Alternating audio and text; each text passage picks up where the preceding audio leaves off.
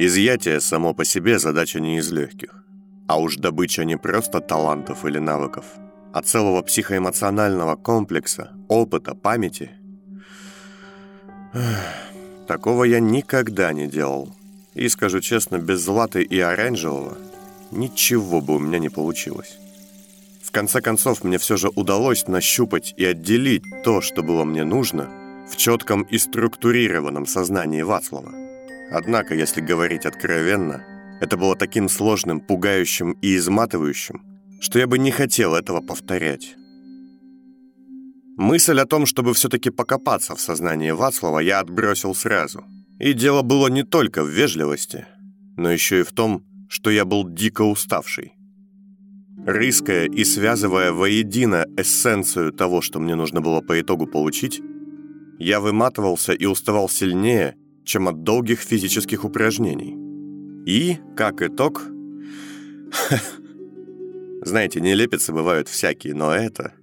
Если бы я мог кому-то сказать так, чтобы человек понял и посмеялся вместе со мной, но так как таких людей поблизости нет, то хоть вы посмеетесь. Во время изъятия и передачи поведенческих паттернов и таланта Вацлава я заснул. Серьезно, уже под конец, когда собаке точно ничего не угрожало, а опасность для самого Хойта была минимальна. Я отключился. И нет, я не ушел в тени, не провалился в очередную тормозящую повествование сцену с глубокими откровениями, не оказался где-то в плену новых жутких сил. Я просто заснул, будучи не в состоянии держаться. И когда очнулся, у меня было ментальное похмелье. Не уверен, что знаю, как выглядит похмелье обычное, но вот мысленное похмелье – это полная неспособность продолжить любую цепочку рассуждений дальше, чем... Вот как-то так. В голове валялись осколки своих и чужих мыслей, образов, понятий, а я сидел посреди всего этого на заднице и очень не хотел затевать уборку. «Долго я был?» В отключке?» Спросил я Мею, когда очнулся. Я не видел ее, потому что свет в помещении был выключен, и только несколько аппаратов оранжевого, оставшиеся работать, слегка освещали помещение своими индикаторами. Но я знал, что она здесь. Как бы сказала Дара или Злата, я слышал ее тихий звон. Четыре часа процедуры, и потом ты еще спал часа два. И он тоже. Речь явно шла о собаке. Остальные «Уже ушли?» В полутьме я увидел, как она кивнула. Ее контур, вырезанный тусклым светом индикаторов, склонялся над лежащим на койке собакой. Тот уже не дергался, и на лбу его не выступал пот. Он мерно и спокойно дышал.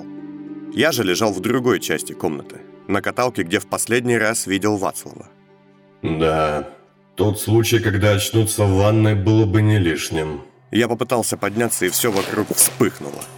Кожа, что успела еле-еле начать заживать, тут же стала трескаться. Эффект болеутоляющего ушел. И две боли. Одна острая и колкая, снаружи вгрызающаяся в тело, а вторая ноющая и тягучая, лезущая изнутри, сквозь трещины кожи, стали бороться друг с другом за право быть более невыносимой. А, а, помоги! Она мгновенно оказалась возле и, включив лампу, стала возиться со мной.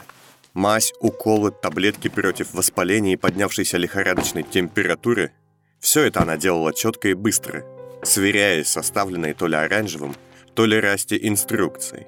Когда дичайшая наждачная боль начала спадать, она сняла с моего лица маску и стала обрабатывать его. На миг я испугался, устыдившись, что она может увидеть, как я плачу от невыносимой боли но потом вспомнил, что плакать я больше не могу. В моих слезных протоках словно продолжала копиться кислота, не имея возможности вырваться наружу. Слушай, ты... Я просила тебя... Я не стал этого делать. Я ничего не передал ему. Спасибо. Она стеснялась, смущалась, ей было стыдно. Такое редко увидишь. И еще она была бледной. Сама не спала толком, кажется, тоже очень давно. Я какую-то чушь просила, правда. Пока вы тут лежали, я думала и... Хорошо, что ты ничего не сделал. Нелепого. Ее взгляд был сейчас особенным. Очень глубоким. Цепким. Не слышишь моих мыслей? Нет, я даже своих сейчас толком не слышу. Как будто я в коридоре стою, где ходят люди и топают, и шумят, и болтают. Хотя моя башка и так коридор. Я поднялся, радуясь онемевшему телу. Стало холодно, но это был очень приятный, успокаивающий холод. В общем, нет, я пока не слышу, о чем ты думаешь. Это хорошо. А то стыд и жалость к себе... Она, собирая медикаменты в сумку, закашлялась и оперлась на стойку. Эй, ты... Я тоже стал кашлять и спешно нацепил маску, а затем поддержал ее и помог сесть на каталку. Ты что? Что с тобой? Все... все нормально. Ох. Так, устала просто. Можно я... можно теперь я полежу? Она легла и заснула почти мгновенно. Я хотел было укрыть ее своим пальто, но не был уверен, что на подкладе нет следов крови или чего-то еще. Вместо этого я осторожно подкатил ее каталку поближе к собаке и укрыл Мею его длинной кожаной курткой. Так, пора делать вещи. Я достал ключ, что дал мне оранжевый и вышел из лаборатории. Где-то тут должна была быть комната связи. Кстати, Я заскочил в сегмент зеленого. Расти тоже спал. Видимо, оранжевый снял с него наручники перед уходом. И древний перебрался в кровать, свернувшись там в своем наркотическом забытье в позу счастливого младенца. хотя бы ботинки сняли, прях вам в пах. Хотя, зачем вам вообще ботинки, если я вам ноги оторву, когда очнетесь? Я обыскал сумки с вещами и подивился тому, насколько Дара постаралась. Почти ничего из моего барахла не было испорчено. Жаль, конечно, что я сам испортился, но на это она повлиять точно никак не могла. Ага, вот она. Записка от Войцеха с последними распоряжениями. Так, упакуйте оборудование, затем дайте господину Понду инструкции для последнего дела. Интересно, как работают его интрузии и гипнозы после исполнения договора? Не знаю. Думаю, так или иначе нужно найти Милену. Очень не хочется себе не доверять. На деревянных ногах я вышел из жилища Зеленого и пошел искать комнату связи. Да, штаб изымателей, или змеиные залы, был помещением немаленьким. Интересно, как удается скрывать такое огромное пространство прямо в центре столицы? Думаю, организация явно кому-то очень хорошо платит услугами или деньгами. Или причины иные, и, конечно же, куда более зловещие. Зловещесть, или м, зловечность, даже не знаю, была тут явным лейтмотивом. В сплетении коридоров, в барельефах змей, в нарочито тусклом свете. Кстати, надо будет как-то понять, как совместить очки и маску, чтобы видеть в темноте и дальше. Тут повсюду была очень тягостная и мрачная атмосфера. Не тоскливая, а напрягающая. Словно из-за угла в любой момент мог выскочить... Так, нет. Сейчас я себе накручу тут. Вдобавок осознание того, что сверху и снизу над тобой было самое сердце города. Это тоже не прибавляло спокойствия. Неудивительно, что все изыматели имели собственные дома, даже не учитывая тот факт, что они хотели что-то скрыть и мутили свои темные делишки. Жить здесь, в этом коллективном змеином гнезде, в этой зловещей общаге, было бы полным отстоем. И все же нужно отдать должное. Здесь был стиль. Во всех этих макабрических арках, чешуйчатых колоннах, больших залах, перетекающих в узкие проходы. Явного деления на этажи тут не было, но я насчитал три, не знаю, яруса, наверное, на которые можно было разложить змеиные залы. Два входа, оба на втором. Один ведет на, кажется, часовую площадь, а второй непосредственно в стеклянный город – Нижний ярус, или этаж, был отведен под технические помещения, медицинские секции, склады оборудования, какие-то сложные комнаты то ли ритуального, то ли гипнотического смысла. а верхний – под административную, архивную и деловую часть. Именно туда я и направился. Клотильда? Я стоял в небольшой, но невероятно насыщенной всеми возможными системами связи комнате. Здесь было все. От пневмопочты и акустонов со скачковыми системами коммутации до сложнейшего акустического терминала, больше похожего на клавитон. В руке я сжимал трубку аппарата, стоящего в центре, на столе, под каким-то уж слишком драматичным лучом света от единственной лампы. Его наборный диск, как у Акустона, был разделен не на 10, а на 12 значений. А в центре была кнопка с большой буквой «К» на ней. Алло? Мне не ответили. Я хотел бы услышать ректора Ван Кейн. Ректора Гафихта, если можно. Послышались гудки. Я подобрался. Из всего того, что я знал об этой женщине, можно было сделать вывод, что... Ван Кейн слушает. Это... О, неужели? Я думала, ты и вовсе не сподобишься. Мрак. Что? Это было не совсем то, чего я ожидал. Впрочем, в моем разбитом состоянии сознания я вообще ничего не ожидал. Так, у меня сейчас заседание, времени очень мало. Что нужно? Хм. Я бы хотел встретиться. Встретиться, встретиться... У меня очень плотный график, господин Фитц. Я немного озлобился. Я слышу плеск и шум воды, и эхо вашего голоса явно от кафеля или мрамора. У вас заседание либо в лаборатории, либо в ванной. Исходя из того, что в лабораторию вам вряд ли бы принесли аппарат, и на фоне были бы иные звуки, вы сейчас, должно быть, лежите в пене. И какой у вас плотный график? Еще не всех повстанцев снабдили своей химией? А вы неплохо осведомлены. Видимо, беготня и нападение на мои ученые убежища вас отлично просветили. Так, нет, с ней моя манера хитрого парня не прокатит. Нужно взять мой самый старый образ, который всегда успешно выполнял свою задачу. Человека, который ничего не понимает, запутался, которым легко вертеть, но он очень хочет что-то из себя представлять. Она должна думать, что у нее есть власть. Это ее расслабит. Я... я не знал, что я делаю. Слушайте, мне нужно с вами встретиться. Это возможно? Конечно. Я понимаю, у вас там важные дела, но у меня тут тоже все очень сложно. И у меня очень большие планы. Через несколько дней начнется настоящая война между Гафихтом и Гармитом. Чуть позже война еще более серьезная. А потом...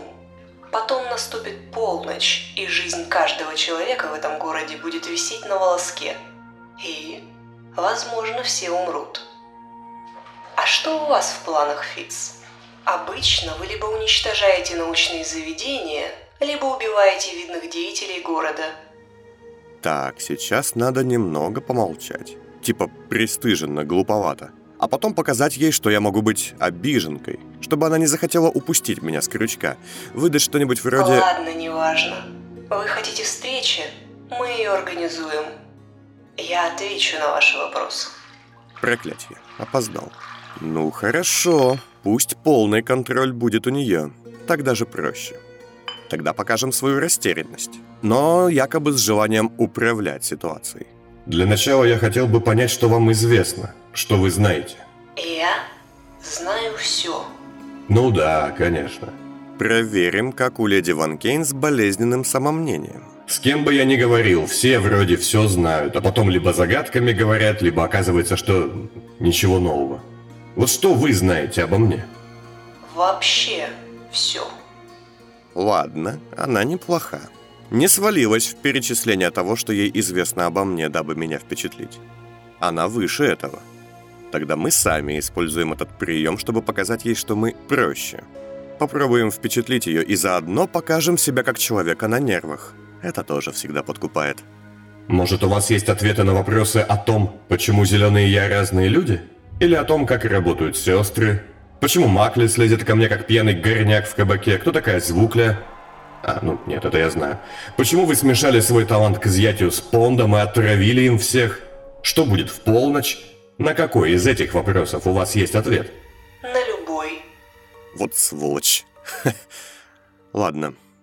Тогда давайте играть на равных. Ясно. Ну тогда я жду. Нет, не ответов, вы их не дадите так. Я жду вашей просьбы. Вы неплохо сыграли, показали мне, что у вас нет времени, потом снизошли до общения, дальше поигрались мускулатурой своей вездесущности и всезнайства. Так что я на крючке, весь внимание. Теперь момент для сделки. Давайте не будем тянуть. Что вам от меня нужно? Тишина. Улыбается она там, плюхаясь в пене. Или я все же смог ее удивить? Есть кое-что, что вышло у меня из-под контроля. Вы должны мне это вернуть. Спасти еще одну сестру. Кандию лето, полагаю. Она же свечка. Вы опять сделали ставку на ментально нестабильную персону, и она опять вышла из поля зрения. Хорошо. Только вот спасти... Я не зеленый, это его задача. Зеленый их не спасал, а кучковал. Миссии по защите наделены вы. О как. Но мне нужен аванс. Что еще? У меня некоторые проблемы физического толка. Да, я знаю, мне уже сообщили.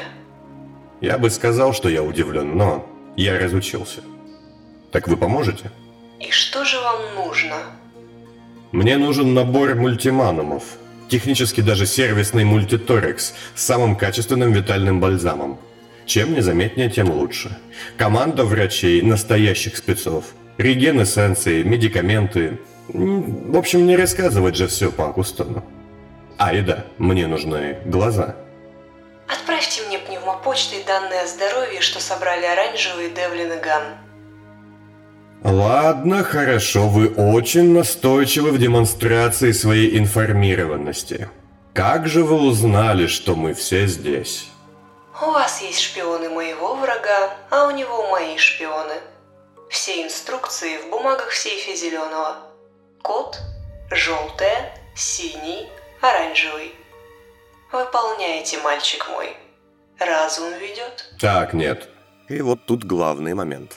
Опять приказы в записках? Опять что-нибудь прочту и побегу творить дичь? Хватит, спасибо. Кто еще это делал? Да этот Войцех Грабов. Надо чуть-чуть позлить ее, потревожить. Надавим на ненавистную персону и болезненные семейные отношения. Жених вашей горячо любимой сестренки и ваш будущий зять. За шею б его взять. У меня конверт с его последними приказами по поводу ваших лабораторий до сих пор лежит. Вы читали? Нет, конечно. Отправьте и это мне тоже. Не читайте. Ни в коем случае. Я подумаю. Сказал я, но в трубке уже было тихо. Хм. Ну, показал я себя не лучшим образом, но в таком состоянии размотанного сознания это тоже неплохо. Интересно, что там в конверте? Адрес последнего места, которое нужно было разнести? Там должно быть что-то важное. Или, может, убийство самой Ван Кейн? Или расположение какой-нибудь очень таинственной лаборатории? Хм, ладно, подумаем. Я направился назад, чтобы взять записи о своем здоровье, и где-то в тихих и гулких коридорах услышал далекий звук чего-то упавшего. Вы знаете, я не из трусливых. Морок, подвал у Девлина, тоннели под особняком Мадьяра, низовья. Я насмотрелся жутких мест. Да и вообще, к самодовольной и болезненной усмешке, кто, если посудить трезво, может быть страшнее меня? Да никто. Но когда в темных и запутанных комнатах и коридорах до тебя долетает шум, вся смелость куда-то уходит, а ей на смену приходит страх. Впрочем, ненадолго. Когда я нашел источник звука, на смену страху быстро пришло замешательство. Эй! В главном зале со змеящимися колоннами, там, где мы беседовали с Вацлавом, был трубач. Он шел в стену, точнее пытался, вставая, ударяясь об нее и садясь на пол, чтобы повторить действие вновь. Неподалеку лежало двое стульев, которые он сбил, видимо, проходя мимо. Ты же... ты же голос черного, да? Я осторожно стал приближаться. Да, Вацлав описал его скупо. Сказал «Лысый трубач». Тоже мне. Существо передо мной было долговязым, бледным, с кожей цвета кости и действительно лысым. Он был слабее обычного трубача. Видимо, за годы без крыши канализации его мышцы ушли, но он все еще оставался жилистым и подтянутым. Я никогда еще не имел возможности увидеть трубачей так близко и одновременно так детально их изучить. Обычно они всегда куда-то скакали, ползли, висели на карнизах, а этот просто стоял прямо. Росту в нем было метра под два. Челюсти относительно человека были чуть более вытянутыми. Глаза на выкате, с гипертрофированным третьим веком. Нос вздернутый, с очень большими ноздрями. А в ушах я успел заметить какие-то наросты. В нем было что-то животное. Возможно, он немного напоминал летучую мышь. В привычном смысле его нельзя было назвать лысым. Видимо, волосяные фолликулы были удалены давно, и при их размерах последствия этого превратили кожу на голове в нечто жутковатое, покрытое глубокими впадинами. Напоминала вся эта картина последствия оспы на лице. Вдобавок голову усеивали небольшие отверстия, похожие на механизмы меморандумов, а на затылке была кровоточащая рана, из которой торчал небольшой замок, словно его голову могли отпирать ключом. Хм, символично, должно быть. У меня на лбу маски тоже что-то подобное. По телу, на спине и руках также располагались небольшие металлические пазы, видимо, для инъекторов или чего-то похожего. Ногтей не было. Картина, надо сказать, была знакомой, особенно после изучения документов собаки времен лагеря. Ты... ты слышишь меня? Я старался говорить потише, памятуя о том, что слух, нюх и зрение трубачей без маски очень чувствительны. И шагнул еще ближе. Да, по мелким деталям, искусственно острым зубам и какой-то общей телесной надломленности я понял. Этого мутанта обрабатывали так же, как и бойцов X-13. Хм, все связано, да? Что там случилось? Спросил я в воздух, глядя на слизистый след, который шел от трубача к тяжелой каменной заслонке, что закрывало подъем в бункер Черного. И только сейчас, как бы это ни было нелепо, до меня окончательно дошло, где я нахожусь и кто там за этой дверью. Так, стой здесь, шагай в стену и никуда не уходи. Если трубач слышал меня, то точно не понимал. А я, медленно и осторожно, направился к каменной плите – намереваясь посмотреть на то, что же такое черный. И от одного взгляда меня стошнило. Но давайте не будем забегать вперед. Колодцеподобное помещение убежища Черного было точно таким, каким его описал Вацлав. Только с большим количеством деталей. Сегментные стены, например, были зеркальными, что немного сбивало с толку. Потолок был украшен очень красивыми каменными змеями – чьи глаза выступали в роли тусклых ламп, а семигранная колонна от пола до потолка была покрыта матовым черным стеклом. Да, Вацлаву явно недостает умения рассказчика. Хотя в остальном все было как с его слов. Кресло, где он сидел связанный, все так же торчало из-под пола, обильно измазанное, видимо, в его крови. А неподалеку валялся большой шлем с системами шлангов, которые уходили в черную колонну – расположенную чуть глубже центра, напротив входа. Из этого шлема и струилась слизистая масса, которую оставлял после себя трюбач. За колонной, между ней и стеной, было неосвещенное пространство. Ход в техническую зону, в которой, по всей видимости, и обитал трюбач, когда не являлся голосом черного. Это было очень большое помещение с очень узким проходом. Там располагались различные панели управления, холодильники с продуктами для трубача и питательно-медикаментозными смесями для черного, санузел и многое другое. Систем освещения не было, однако, как и в лаборатории Оранжева, многие приборы имели датчики, источавшие тусклый свет. Один из них бил в глаза особо ярко. Это был индикатор сигнализации над большим красным рубильником. Над ним красовался вензель в виде сердца – внутри которого был клинок с изогнутой рукояткой. Видимо, знак каких-то особых служб. А еще там была панель, позволявшая поднять защитный кожух из черного стекла, чтобы взглянуть на находящегося внутри колонны черного. Именно это я и сделал. И, выйдя назад, оставил на полу не самое богатое содержимое своего желудка. Черный то ли спал, то ли был без сознания – и слово «человек» при взгляде на него было последним, что приходило в голову. За поднявшимся слоем темного стекла оказался вмонтированный в колонну аквариум, в котором плавало самое гадкое и чудовищное, что я видел. Возможно, я был так поражен этим зрелищем, потому что частичка Понда была в моей голове, и другой наблюдатель отреагировал бы на это менее бурно. Да нет, даже Вацлав сказал, что ему было плохо. Темная клякса, что я увидел, была бесконечно ужасна. Представьте человека, которого буквально разорвало на части. Нет обеих рук, осталась лишь часть одной ноги, живот вскрыт и содержимое вперемешку с тем, что пришло на замену потерянному, виднеется сквозь дыры. Нет глаза, челюсть шита неровно, спина навечно искривлена, одно плечо отсутствует. Представили? А теперь усилим картину.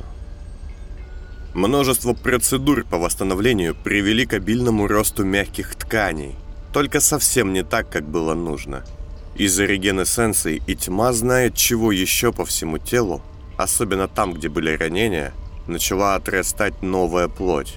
Появлялись опухоли и какие-то ростки тела, бахрома из плоти, похожая на жгутики медуз, темно-мясного цвета с нитками воспаленных сосудов, тянулась в разные стороны – и в довершение всего полипы. Да, те самые полипы больных сонница людей, торчавшие тут и там. Несмотря на то, что плавающее тело было темно-серого, с багровыми частями цвета, я увидел Понда именно как огромную черную кляксу. Он почти ничем не напоминал того человека, которого я встретил у аукциона масок Сайбеля. Лишь за прозрачной дыхательно-ваксонной маской, надетой на его лицо, Угадывались шрамы на губах, которые делали его похожим на змею. До части татуировок в виде змей, выцветшие и потерявшие форму. Мне стало совсем дурно. Захотелось прополоскать рот, как-то отмыться от того, что я увидел. И я бросился за колонну в техническую зону. Найдя в санузле кран, я снял маску и умыл лицо. По старой привычке. Пусть это и причинило мне боль. Зато чудовищное омерзение от увиденного перестало быть единственным, что я испытывал а затем я замер. Что здесь случилось? Что? Нет! Медленно и неслышно я выглянул из темноты технической зоны и благодаря зеркалам на стенах увидел вошедших. Да включись уже! Флинн Понт, еще один, поднял какую-то панель пола прямо под колонной и стал чем-то щелкать внутри. Трудно было разглядеть точно, но мне казалось, что в руке он сжимал какой-то странный прибор, Судя по взгляду Понда, ему очень не нравилось то, что он видел. Он либо не понимал, как работают механизмы, либо был недоволен их состоянием. Я же сжался. А затем чуть было не выругался. Твою мать, Вацлав, вот сволочь! Оружие это мое, в сейфе оранжевого все. Наконец-то ты добрался! Понд, настоящий, плавающий в колонне, из-за манипуляций другого Понда, пришел в себя. Его голос зазвучал с потолка, с динамиков. Я... я думал, что тебя... Нет, нет, нет, я, я жив. Нездоров, но жив. Я старался не шевелиться, буквально тая во тьме. Все, все слишком рано. Понд... Так, давайте для удобства я буду звать Пондом того урода, который занял тело Дайна, а Кляксу из плоти черным, ладно? Все Слишком рано. Так вот, Понт озирался, глядя на кресло, снятый шлем и аквариум. Выглядел он ошарашенным. Такое выражение лица бывает у человека, который очень долго чего-то ждет, но оно случается раньше, чем он успевает подготовиться. Но обратного пути уже нет. Вацлав все сломал. Насколько ты созрел? Достаточно. Насколько? Понт послушно кивнул, как сын строгого отца, и, подняв шлем, уселся в кресло, став медленно надевать его на голову. Я услышал, как что-то закапало на пол. То ли слизь, то ли кровь. Да. Как же, как же тебе было плохо. Все эти годы... Покажись мне! Настоящий! Вот я, настоящий! Ты Понт, все еще лежа в кресле, дернулся. Нет. Тело. Я хочу увидеть тело, в которое выйду. Не стоит. Делай. Понт опять дернулся, а затем пошел рябью, и наваждение спало. Ну, ладно, теперь меня, по крайней мере, не стошнит. Просто уже совсем нечем. Я увидел свой собственный труп. Даже обожженный кислотой и огнем я нынешний выглядел сейчас лучше. Просто сборище красавцев. Дайн сделал операцию, чтобы походить на меня. Затем его тело поразила зараза, он начал гнить, его глаз буквально разложился, и теперь чужое, серое, неживое лицо на болезненном грязном теле казалось погребальной маской. И в этот миг мне стало плохо, только не физически. Дайн, его сознание, что спало внутри меня, будто бы дрогнуло, гневно и напуганно. Я замер. На поясе у Понда висел клинок с разрядным компонентом и две кобуры с пистолетами. А у меня, как оказалось, из всего с собой был только степной нож с костяной рукояткой. Что это за дрянь? Понт, вернув свой облик, снял шлем и, понурившись, поднялся. Это временно. Я... Я нашел решение. Я все сделаю. Уже сделал. Я... Приемлемо. Но как ты вошел сюда? Как запустил системы? Я... Меня ее рука. Она открыла мне все двери. И с этими словами он вытащил из-за пазухи криопакет с человеческой ладонью. Вот что я принял за непонятный прибор, которым он нажимал на кнопки. Я убил всех, кто был в этом виновен. Почти. Дико как-то это было. Видеть беседу по факту одного и того же человека. Не скажу, что это было впервые на моей памяти, но привыкнуть к такому все же нелегко. Однако незаметная разница между Бондом и Черным все же имелась. И дело было вовсе не в физической форме. Неуловимая какая-то. Все он, да? Этот зеленый. Там, скажем так, все сложнее. Но да, его нужно остановить. Ты даже не представляешь себе, какое чудовище выросло из твоих побегов. Я сжал в кармане нож. Бланка. Бедная моя Бланка. Я... Я понимаю. Не плачь. Мы... Мы отомстим. Я, я отомщу. Проклятие. В тебе еще слишком мало. Возьми, возьми оранжевого. Он, он здесь. Он здесь, в своей секции. Я уже, я уже. Я заберу свое. Но сначала я позабочусь о тебе. Понд подошел к стеклу и положил на него руку. О себе, блин. О себе. Ты — это я. Начинай. Сейчас. Ты... Я... Как же я постарел. Трепетное и стыдливое выражение внезапно сошло с его лица. Он не столько смотрел на черного, сколько на оборудование вокруг. С омерзением и какой-то жутковатой жалостью. Знаешь, а ведь даже не так. Я, точнее, ты устарел. Что? Ты все эти годы варишься тут, мой старый я. Ждешь возвращения, а тебе некуда возвращаться. Все изменилось. Все, все это, что мы с собой сделали, таким сложным и долгим, теперь доступно любой падали, вроде зеленого. Смещение, спектр, жизнь внутри аниматронов. Мы о таком и не мечтали 15 лет назад.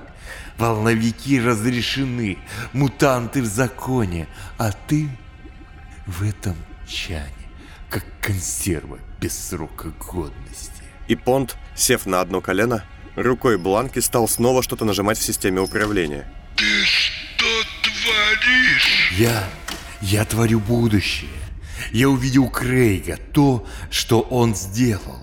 Я увидел планы Ван Кейн, Маклиса, Войцеха. Они впереди, на сотни шагов. А тебе, тебе и шагать-то нечем. Хватит, остановись. Понт замер и встал. А теперь сядь в кресло. Повинуясь голосу Черного, Понт развернулся было, но затем вздохнул и остановился. Видишь, даже власти над самим собой у тебя нет. Потому что это ты уже часть меня. Я больше, я новее. А ты, ты уже в прошлом. И он, на этот раз быстрее, вернулся к панели под полом. В колонне послышалось бульканье и какой-то свист. Это... это самоубийство! Ты убиваешь сам себя, идиот! Без... без меня ты никто! Наоборот, это уникальный шанс совершить самоубийство и при этом стать лучше. Датчики позади меня стали трещать и звенеть. Свет на красном рубильнике стал мерцать. Это еще не тревога, но ситуация близкая к ней. Сигнализация давала понять, что вот-вот сработает, если ее не отключить. Ты можешь только терять сестру, организацию, тело, людей, шансы упускать. Единственное, что ты породил, это самое страшное чудовище города. Безумного, злобного колдуна с комичным прозвищем «Никто». Я почти перестал знать, что он делает и где находится. Но это и так весьма очевидно, да? Из-за тебя этот монстр бродит по улицам, плетет свои сети, разрушает все и вся. Ты не сможешь его остановить. Никто не сможет, кроме меня. В этот момент я понял, в чем была разница между ними. Черный, пусть его и почти невозможно было назвать человеком, был человечным. Несмотря на жутковатую и пафосную манеру общения, он боялся. Он говорил коротко и понятно. Он желал просто жить. А вот Понт, он человеком не был. Это была воплощенная навязчивая идея. Отклонение, какая-то гротескная и пафосная симуляция мятежного разума. Клише с самодовольными монологами, зацикленная на ненависти ко мне. Остановись! Немедленно! Приказ! И отовсюду повалил парь. Свет в комнате погас. В колонне послышался булькающий звук, и несколько датчиков в технической зоне стали показывать, что аквариум теряет герметичность. Понт хотел достать черного из его чана, и это бы вызвало срабатывание сигнальной системы. Я думал, я воссоединюсь. Я думал, что я Понт указал сначала на аквариум, здесь, а это а затем на себя. лишь часть. А сейчас я вижу, что часть — это ты. Причем не особо ценная. Я чуть ли не до треска сжал костяную рукоятку ножа. Всего три быстрых шага из темноты, один точный, резкий выпад. И все закончится. Как там спрашивал Вацлав, убью ли я Понда, увидев его на улице? Но я позволю тебе стать началом нового. и умереть не в банке, а со всем возможным достоинством.